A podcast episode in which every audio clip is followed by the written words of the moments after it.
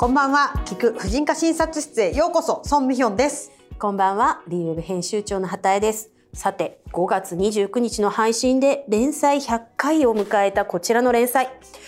コロナ禍の2021年6月25日に始まったんですよね。そうやったんやはい。もう最初のはね、これ第0回なんですけれども、うんうん生理痛や陣痛、損し続ける女性の人生、それでいいですか？っていうタイトルだったんですよ。へえなんか割と飛ばしてますねだいぶ鼻息荒いですよね。こちらね第0回なのでうん実はあの5月29日の配信は、まあ、全部通したら101回だったんですけどもおー0回から100回ということで。孫さんこの2年、まあ、毎週1回コツコツと配信してきたわけですけれども聞く婦人科診察室放送を続けてきていかがでしょうか？いやーなんか私正直この聞く聞く活？耳活みたいなのうんうん。の習慣がなかったので、うん。こんなんなんかこうひっそりやってるだけかなと思ったらめっちゃみんな聞いてくれてて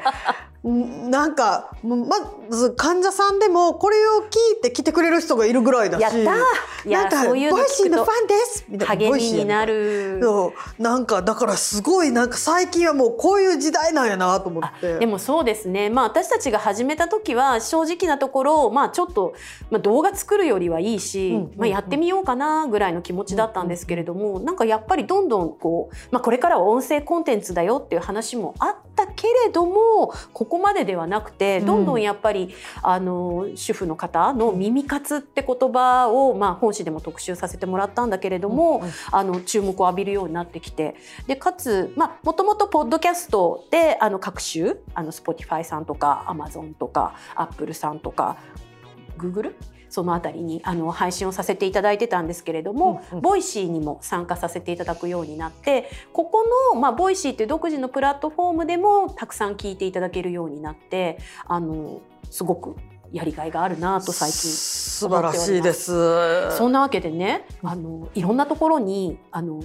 コメントをいただいているわけです。はい。ボイシーは各話にコメントをつけられる。うんうんうん。そしてもともとこの連載には公式のメールアドレスがあって、うんうん。それはあの婦人科アットマーク dhp plus .jp っていうあのアドレスが必ず連載に貼ってあるんですけれども、うんうんうん。こちらにたくさんメールをお寄せいただいているんです実は。まあありがたはいい、何度かねお見せしたかとは思うんですけれども、はい。ちょっとなかなかお答えしきれていなかったので今回からしばらくですね連載100回記念感謝のコメント返し。おー皆さんありがとうございます。私もちょっと気づいてないコメントとかもねありそうなのでね。ぜひお答えしていきたいと思います、あ厳密に言うと、まあ、コメントに対してそうなのよっていうよりはかなりメールに来ているものは重たいご相談などもございまして。なるほど。はい。あのコツコツと返していきたいと思いますので、早速行かせていただきます。はいお願いします、はい、今回はじゃーん。じゃーん。セックスレスと性出た。性交痛問題です。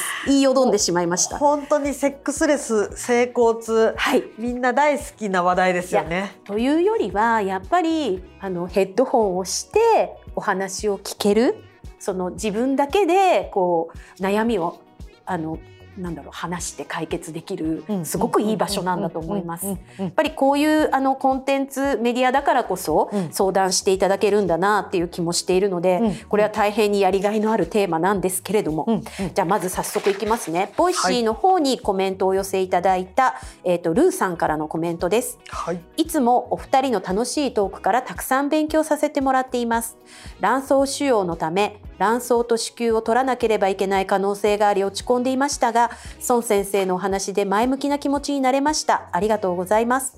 質問なのですが、子宮と2つの卵巣を取ってしまっても、セックスで以前のまま気持ちよさを感じることはできるのでしょうか？主治医にはなかなか聞きにくい質問で、もし教えていただけたら嬉しいです。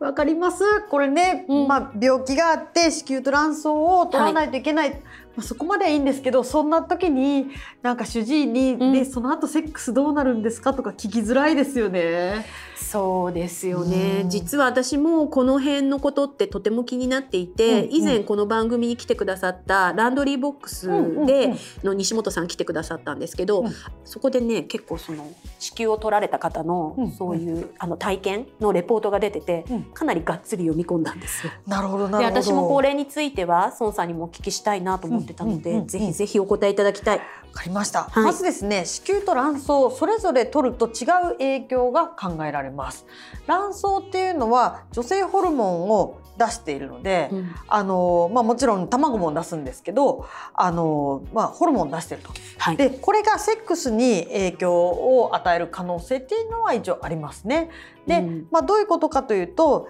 えー卵巣から出るエストロゲンという女性ホルモンはい。これの影響で子宮の子宮や卵巣あと膣とか、うんあの外陰部こうセックスに関わる臓器はい。にたくさんこう血が流れてるんですよ。でこれれがエストロゲンというのが減ると血流が減ってこうカサカサしたり萎縮したりうん縮んだりするのとセックスしてこう興奮するとこうじゅわーって骨盤に血が男女ともに集まるんですけどその反応が鈍くなって濡れづらくなったりあの膣が伸びづらくなったりすることがあるのでもしかしたらちょっと痛みとかが出るかもしれません。ただこちらに関しては卵巣って卵巣を取ってしまってもうんあのエストロゲンをあのお薬という形で補充することがいくらでもできます。はいであの全身に補充する方法とうん膣の中に入れたり外側に塗ったりする方法で補充できるので卵巣を取るともちろん影響がある可能性はあるけどこれは、えー医学の力で、えーまあ、基本解決できると。確かに。あれですよね。だからまあ更年期とかでエストロゲンが減るのとそうですそうです。も同じような対策ということになりますか？それよりももう急激な形で減ることにはなるんですけれども、そうんうんうん対策の方向性としては一緒です。でもう一つ子宮を取る場合。はい。これはですね、まあ、子宮を取るっていうことは膣のこう先っちょが、ちあの膣にあ膣がこうまあ奥の方で子宮とつながってたところが袋閉じみたいな感じに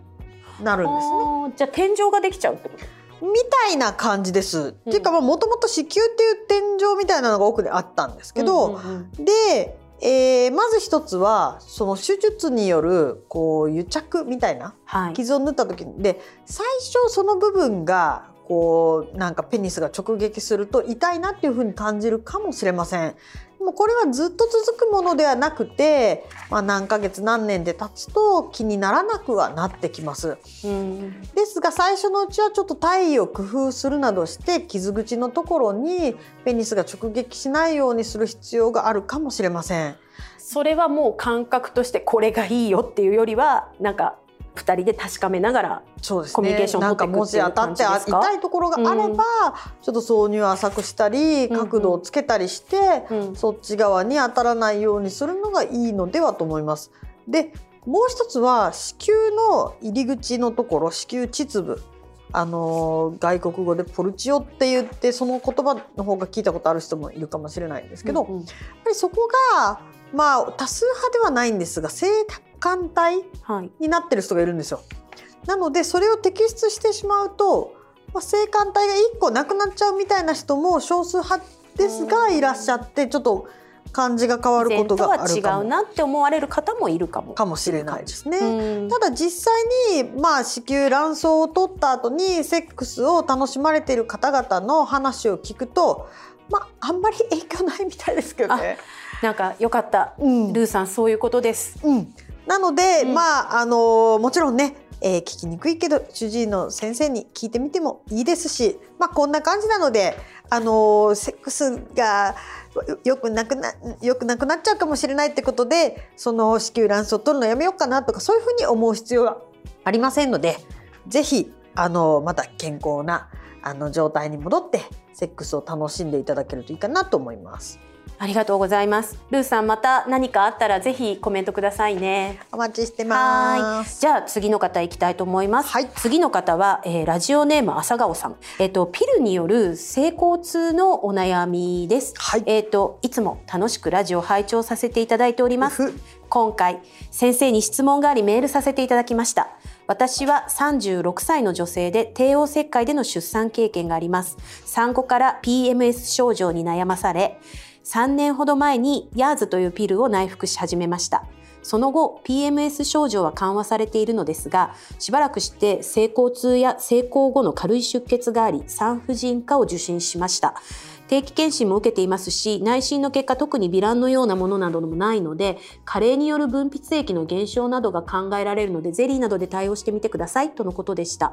ただゼリーなどでは対応してみてはいるのですがなかなか痛みは改善しません。自分で調べてみた際若年でもピルによる膣萎縮があることを知ったのですがそういうこともありえますでしょうか？またそうだった場合先日おっしゃってましたエストリオール腟錠などが良いのでしょうか？治療法などありましたらラジオなどでご教授いただければ幸いです。長文失礼しました。これからもボイシー楽しみにしております。はい、ご質問ありがとうございます。そうですね。これ、まあ、ヤーズっていうのは超低用量のタイプ。うんうんまあ、第4世代っていうタイプの、えー、黄体ホルモンが入ったピルなんですけれども、あのー確かにですねこうおっしゃるような症状をはっていうのは、まあ、結構珍しくはなかったりするんですね。うんあのーまあエストロゲンもこう非常になんか最小限しか入っていないのと、はいあとこう男性ホルモン活性の低いタイプのピルなので逆にニキビとかでこううん口周りのね男性のひげが生えるようなところにニキビが出るっていう人もこれを飲むと結構良くなるみたいなところもあるのでまああのそういう男性ホルモンを抑えるような作用もあるピルです。なのでこうセックスの時にまあ、そもそも性欲がなんかピル飲んで減りましたっていう方とか、こう濡れづらかったりとかっていう、まあ、そういう、まあ、アンドロゲン活性男性ホルモン活性の低さによる影響と、うんうん。まあ、女性ホルモンがこう低め安定になることでもしかしたら膣が濡れにくかったり伸びにくかったりっていうのが両方あるかもしれません。はい。こういった患者様の場合確かに PMS にはこのヤーズっていうピルはすごいよく効くんですけども。く処方されてますよね、はい。周りの人にも聞きます。なんかはい種類を変えて、あのーこうもうちょっとアンドロゲン合戦あるやつに変えるとうまくいく場合もありますし、うんうんおっしゃるようにですねストリール秩序を試してみる価値もあるとは思います。